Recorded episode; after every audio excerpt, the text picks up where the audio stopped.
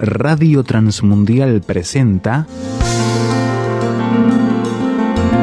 Los grandes temas. Un tiempo donde el pastor Salvador de Lutri nos lleva a pensar en la problemática más profunda del ser humano. Los grandes temas. Vamos a abrir la Biblia en el Evangelio según San Mateo, el capítulo 6. Evangelio según San Mateo, capítulo 6. Está el Señor hablando y en el versículo 9 dice, vosotros pues oraréis así, Padre nuestro que estás en los cielos, santificado sea tu nombre, venga tu reino, hágase tu voluntad como en el cielo, así también en la tierra. Y pasamos al capítulo siguiente, el capítulo 7, el versículo 21. Capítulo 7, versículo 21. No todo el que me dice Señor, Señor entrará en el reino de los cielos, sino el que hace la voluntad de mi Padre que está en los cielos. Muchos me dirán en aquel día, Señor, Señor, no profetizamos en tu nombre y en tu nombre echamos fuera demonios y en tu nombre hicimos muchos milagros, y entonces les declararé, nunca os conocí, apartaos de mí, hacedores de maldad. Nos detenemos aquí en la lectura de estos dos trozos del Sermón del Monte, que están vinculados por una palabra que es crucial para el desarrollo de la vida cristiana, que es la palabra voluntad. Voluntad. El Señor Jesucristo pasaba por Samaria, en el Evangelio según San Juan, el capítulo 4. Pasaba por Samaria, tiene un encuentro con la samaritana que todos nosotros conocemos. La mujer se sorprende frente al personaje que tiene delante y que no logra identificarlo, y pide irse al pueblo y va preguntando, ¿no será este el Cristo? ¿No será este el Cristo? Eh, mientras que la mujer se va, los discípulos vuelven que se habían ido a comprar comida y le dan a Jesús para que coma. Y Jesús no come. Y entonces ellos lo instan a que a que coma. Y Jesús le dijo, mi comida es que haga la voluntad del que me envió y que acabe su obra. Mi comida es que haga la voluntad del que me envió y que acabe su obra. Cuando doblamos la, página de la Biblia y pasamos del capítulo 4 de Juan al capítulo 5, nos encontramos ahí con el paralítico de Bethesda, 38 años que está paralítico en ese lugar, y entonces eh, los judíos, Jesús lo sana, y los judíos molestos por el, el milagro que había hecho Jesús en un día de reposo, en el día sábado, lo acusan de sanar en ese día, porque no se podía trabajar ese día. Y entonces Jesús lo había sanado y entonces lo acusan de sanar. Y Jesús le dice, no puedo yo hacer nada por mí mismo, según oigo, así juzgo, y mi justicia es justa, porque no busco mi voluntad, sino la voluntad del que me envió, del Padre. Al siguiente día, nos dice el capítulo siguiente, el capítulo 6, dice que alimentó a cinco mil. Y después de alimentar a cinco mil, la multitud sale a buscarlo el día siguiente y lo provoca para que haga otro milagro de multiplicación de panes y de peces. Y entonces Jesús les contesta, ¿por qué he descendido del cielo no para hacer mi voluntad, sino la voluntad del que me envió. Quiere decir que pasamos solamente tres capítulos, el capítulo 4, 5 y Juan de Juan, y se subraya que Jesús en cada uno de ellos habló acerca de que hacía la voluntad del Padre. Nos habló de su subordinación a la voluntad del Padre. Cuando llega a Getsemaní, Jesús ora en agonía.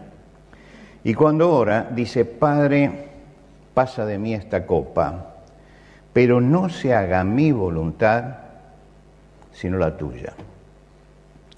En todos los casos se, se evidencian que el Señor en su despojamiento se despojó a sí mismo, se colocó en la actitud del subordinado y hace la voluntad del Padre en todo momento, en todo lugar, en toda circunstancia. Y esta es una de las cosas que va a insistir una y otra vez. Yo no vine para hacer mi voluntad, sino la voluntad del que me envió.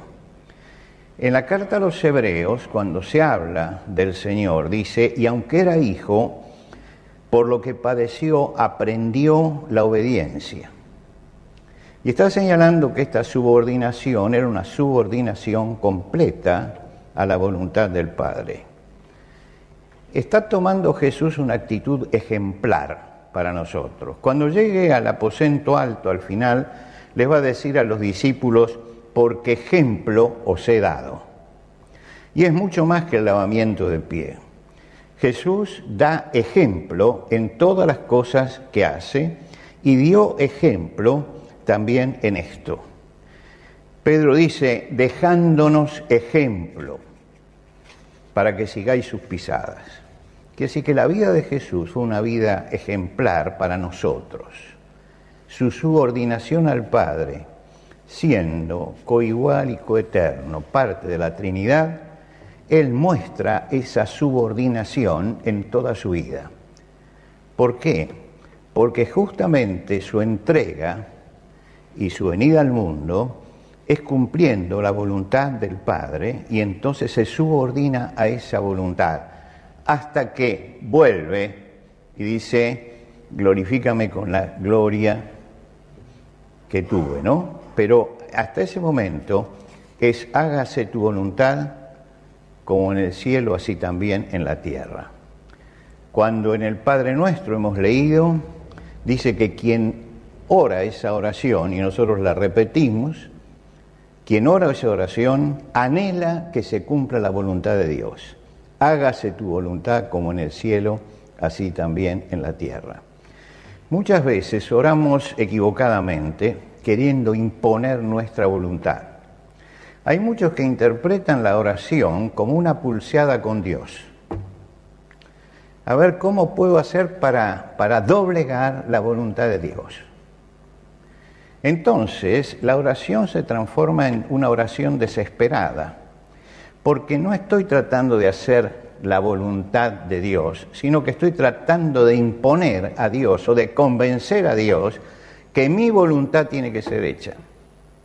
Y por eso el Señor pone en el Padre Nuestro que una de las frases en el comienzo y en la invocación es, hágase tu voluntad como en el cielo, así también en la tierra. ¿Cómo tenemos que orar entonces?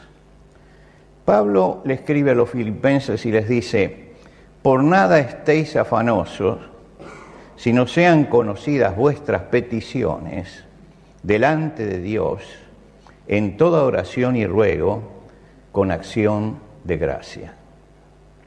Fíjense, por nada estéis afanosos, sean conocidas vuestras peticiones, sean conocidas.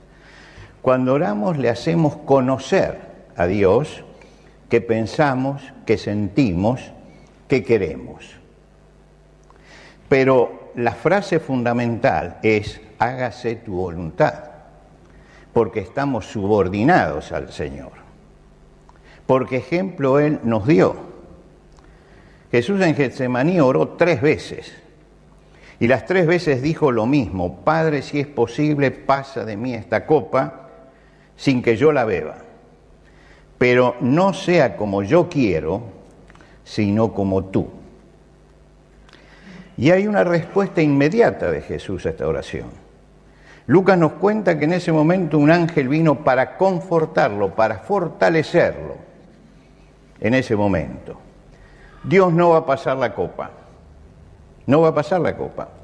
Tendrá que sufrir el juicio, el juicio injusto, tendrá que sufrir las bofetadas, tendrá que sufrir las burlas, tendrá que sufrir el peso de la cruz sobre las espaldas, tendrá que sufrir los clavos, la agonía, la muerte.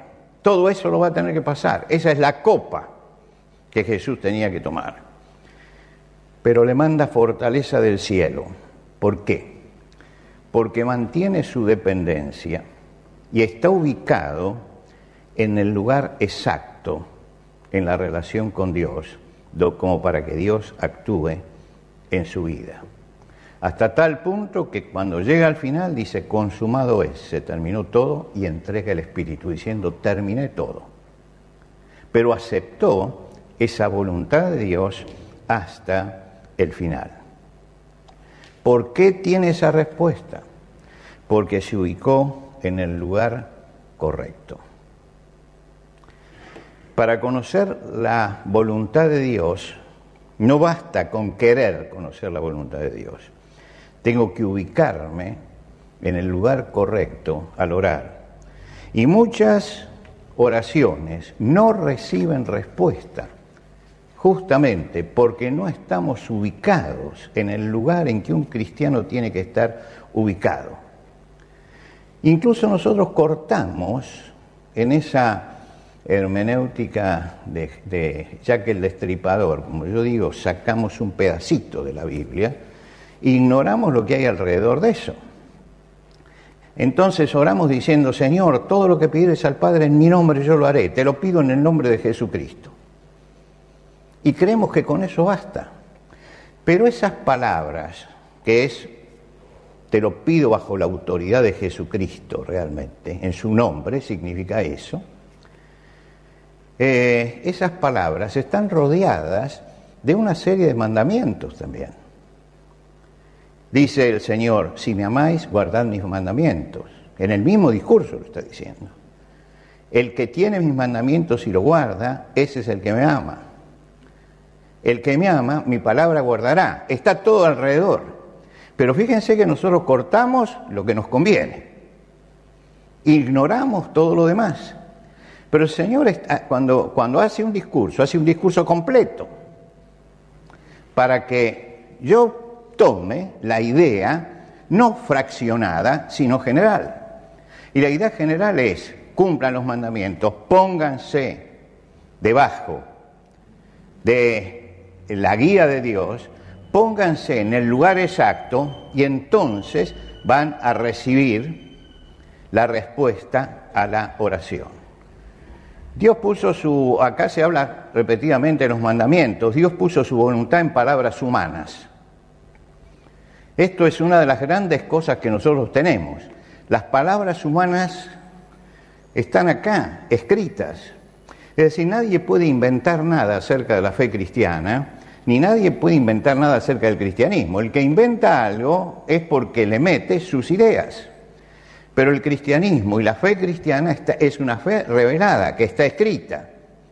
Entonces Dios nos ha dado su palabra, nosotros decimos, es una antorcha que ilumina el lugar oscuro. Eh, es lámpara a mis pies y lumbrera en mi camino. Es decir, que mm, si estamos caminando en medio de tinieblas y la palabra de Dios nos dice hay que ir por acá, es eh, la palabra de Dios la que nos lleva por el buen camino la palabra de Dios la que nos guía hacia un buen destino. Todo eso está sintetizado en estos versículos que, hemos mencionado. Vamos a, a, suponer, ¿qué significa esto de ubicarnos en el lugar exacto? Vamos a suponer, nosotros hoy tenemos un día precioso, fíjese, usted mira a la derecha y ve sol, y mira a la izquierda y ve sol. Quiere decir que estamos rodeados por el sol, estamos rodeados por la luz. Ahora vamos a suponer que bajamos todos los blackouts. Acá estamos en sombras. Si yo le pregunto a ustedes hoy, me paro allí y les digo, ¿dónde está el sol? Es fácil. Miro la sombra y está en el lugar opuesto. ¿No?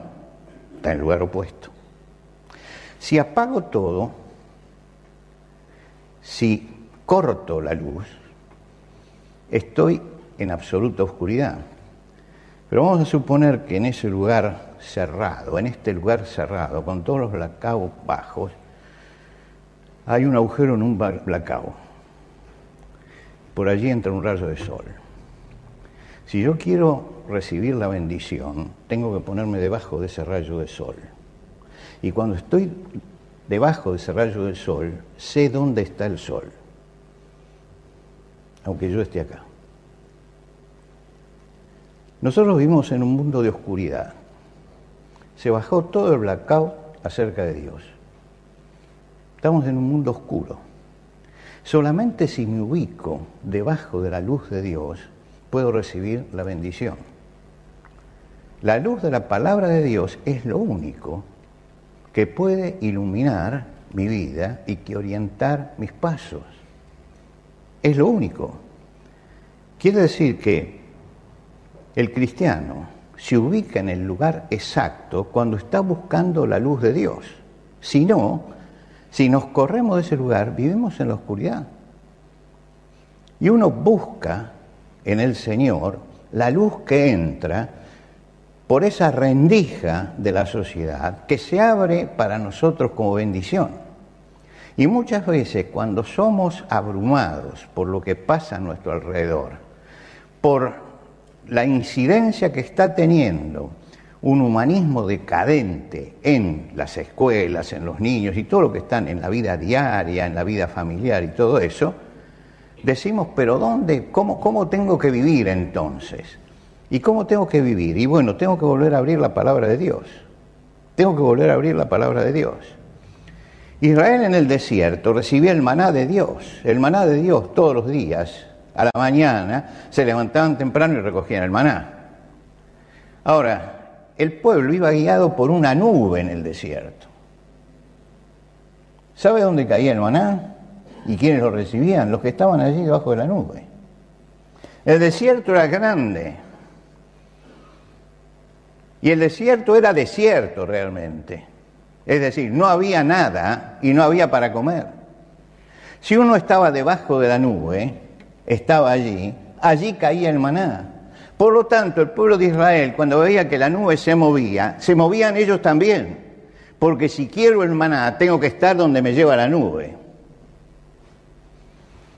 Esa ubicación perfecta frente a lo que Dios dice es justamente lo que nos ubica en el lugar de la, voluntad de Dios y de, la actitud positiva en la oración y de la respuesta que la oración puede tener. Un cristiano puede decir, eh, tengo un problema, quiero hacer la voluntad de Dios, pero no me la muestra. Y eso lo he escuchado muchas veces, Dios no me está mostrando su voluntad. Es un planteo equivocado. ¿Por qué? Porque un hijo de Dios no es aquel que busca hacer la voluntad de Dios en los grandes temas. Porque cuando decimos esto? Cuando tengo que tomar una decisión definitiva. Entonces yo voy a buscar allí, en las grandes decisiones de la vida. Digo, necesito que el Señor me, me eh, muestre su voluntad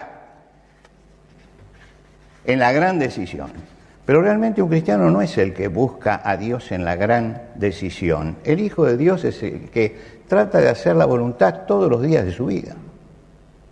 Todos los días de su vida. Y entonces cuando llegan las grandes decisiones no tiene problema. Porque Él está bien ubicado permanentemente. Esto es una de las cosas fundamentales de la vida cristiana. Y el Señor lo subrayó en el segundo pasaje que leímos y subrayó su importancia explicándonos, no todo el que me dice Señor, Señor entrará en el reino de los cielos. No se conformen con la declamación y con el himno que cantamos y todo eso ya me hace cristiano. No, dice, no todo el que me dice Señor, Señor, entrará en el reino de los cielos. En aquel día, muchos me dirán, Señor, Señor, ¿no profetizamos en tu nombre? Y en tu nombre echamos fuera demonios y en tu nombre hicimos muchos milagros. Mira, acá no dice que hicieron milagros falsos ni nada de eso, dice, va a haber manifestaciones en muchos lados.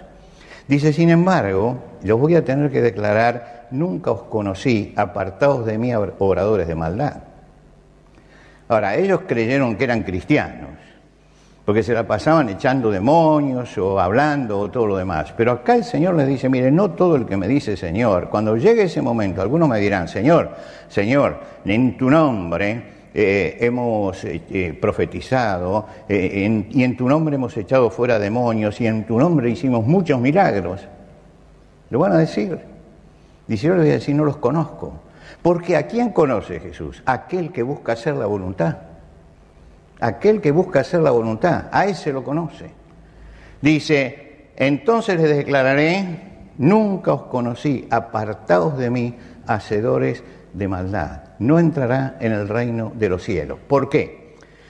Porque no todo el que me dice Señor, Señor entrará en el reino de los cielos, sino el que hace la voluntad de mi Padre que está en los cielos. Y esta es la característica del cristiano verdadero, que busca hacer la voluntad de Dios en todos los momentos de su vida. Por eso el Señor dijo al principio del Padre Nuestro que teníamos que orar, hágase tu voluntad como en el cielo, así también en la tierra.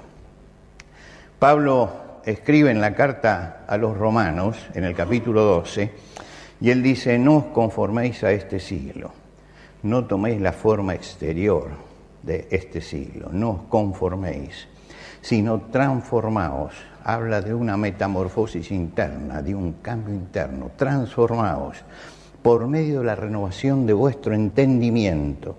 Es decir, que Dios trabaja sobre la mente y sobre la cabeza del hombre transformados por la renovación de vuestro entendimiento, para que comprobéis cuál sea la voluntad de Dios agradable y perfecta.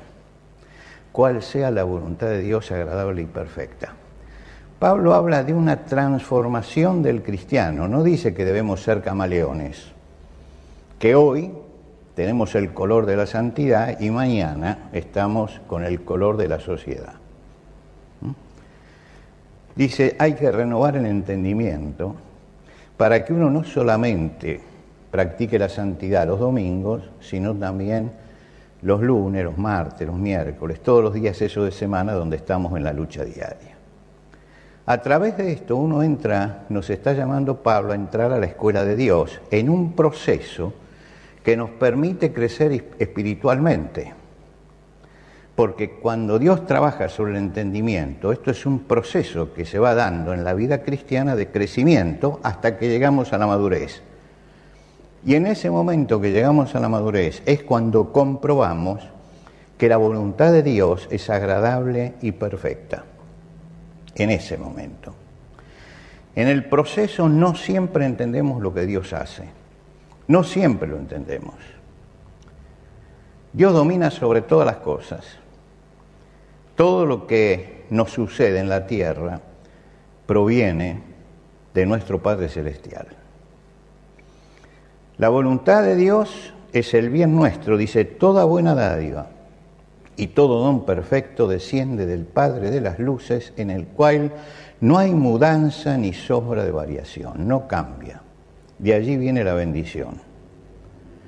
Pero muchas veces Dios tiene que corregir y enderezar nuestra vida y viene para corregir y enderezar nuestra vida o para moldearnos en tal forma que podamos cumplir el propósito que Él tiene para nosotros. Por lo tanto, muchas veces Dios viene a nuestra vida para hacernos reflexionar.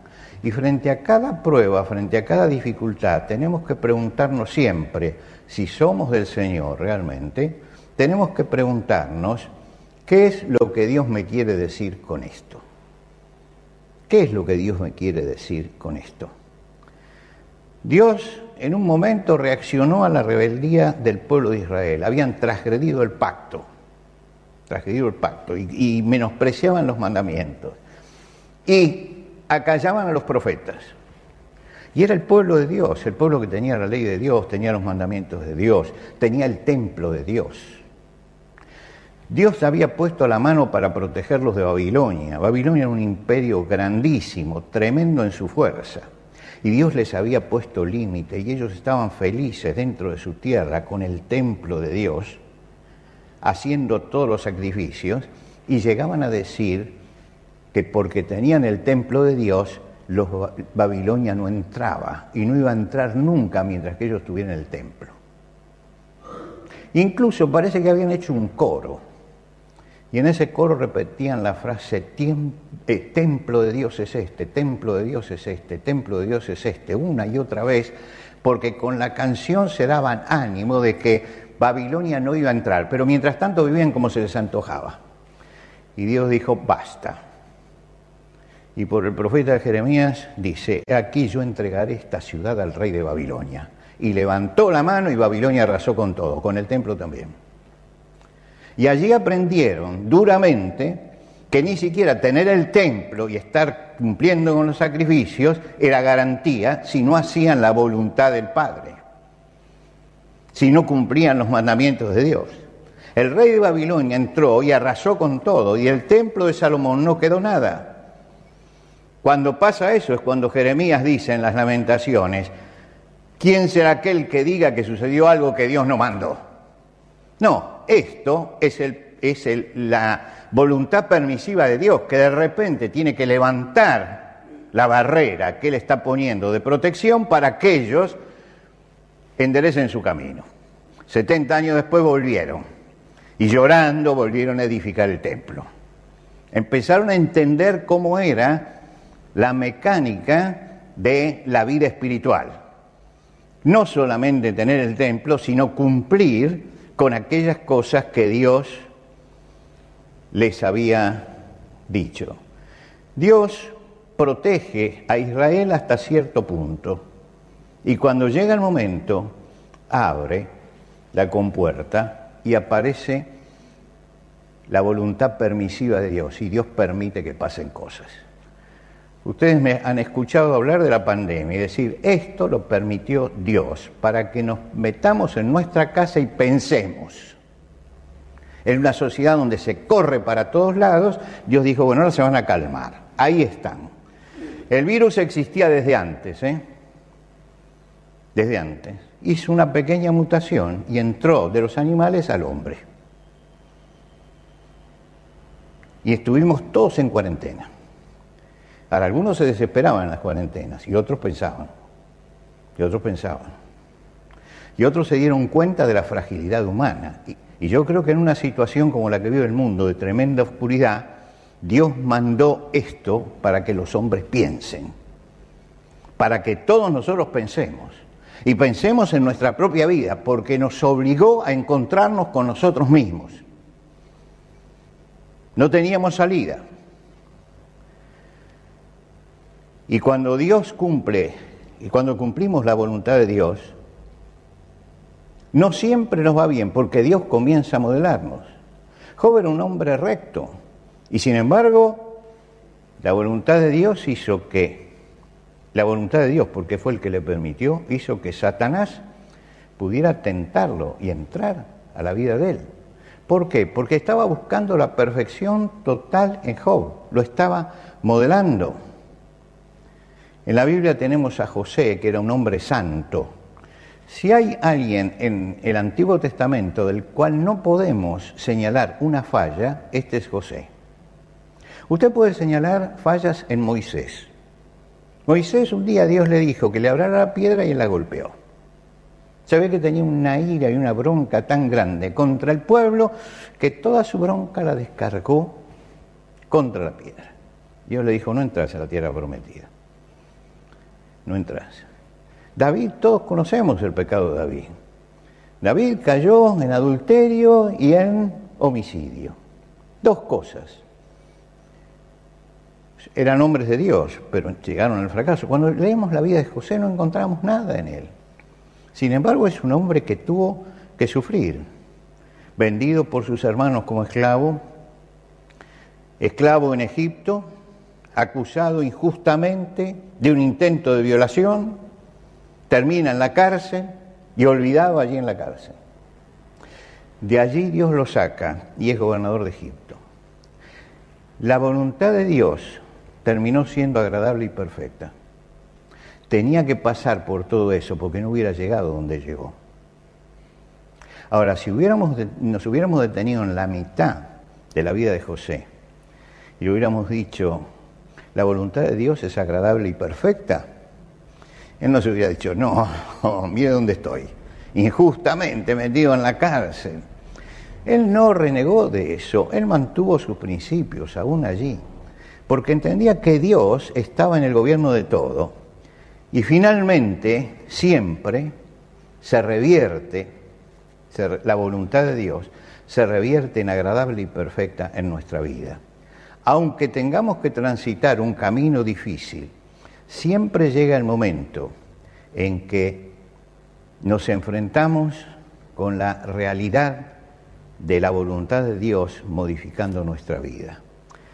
Cuando sus hermanos que lo vendieron, que no vivían en Egipto, tienen que ir a Egipto a buscar pan, los hermanos que lo vendieron tienen que enfrentarse con el gobernador. Y el gobernador es su hermano, aquel que vendieron y tiraron una cisterna y que lo dieron por muerto. Y cuando él les dice, yo soy José, los hermanos se asustan, dice, ahora nos viene. Y José les dice, ustedes pensaron mal contra mí, pero Dios lo encaminó a bien. ¿Saben lo que estaban diciendo en ese momento? Que la voluntad de Dios es agradable y perfecta. Que ellos pensaron mal, hicieron mal, pero Dios revirtió eso. Creo, mis hermanos, para concluir, que tenemos que hacer nuestra la oración de David en el Salmo 143. En su casa lea el Salmo, pero yo voy a leer simplemente la oración, lo que creo que tendría que ser nuestra oración esta mañana. David estaba rodeado de peligros y de enemigos. Y él dice, tú eres mi Dios, enséñame a hacer tu voluntad. Y que tu buen espíritu me guíe por caminos rectos. Señor, por tu nombre, vivifícame. Por tu justicia, líbrame de la angustia. Por tu misericordia, acaba con mis enemigos. Destruye a los que están atentando contra mi vida, porque yo soy tu siervo. La palabra que él usa es la palabra siervo, es la palabra esclavo. Yo soy tu esclavo. Porque yo estoy unido a la voluntad tuya. Y esta es una oración realmente de entrega. En un momento difícil de la vida, donde los enemigos atentaban contra la vida de él, y él decía, no los voy a destruir yo, el que los tiene que destruir eres tú. Y recuerden ustedes que cuando Saúl lo perseguía y él lo tuvo en las manos, Nunca atentó contra el ungido de Dios, nunca. Se mantuvo fiel a aquel principio y hace esta oración. Todos nosotros sabemos cómo termina llegando al trono de Israel, quien dijo, tú eres mi Dios, enséñame a hacer tu voluntad, porque yo soy tu siervo, yo soy tu siervo. Y cuando llegamos a decir eso delante de Dios, es cuando hemos entendido realmente lo que es la voluntad de Dios para nuestra vida.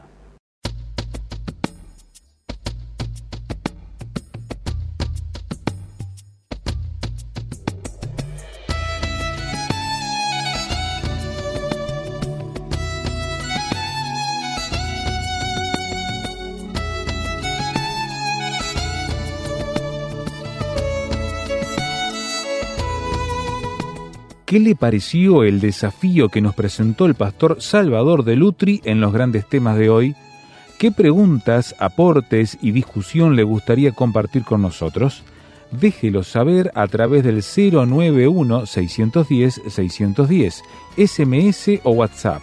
091-610-610. Si está fuera de Uruguay, agregue el número en su libreta de contactos así, símbolo de más 598 91 610 610. La reitero, símbolo de más 598 91 610 610.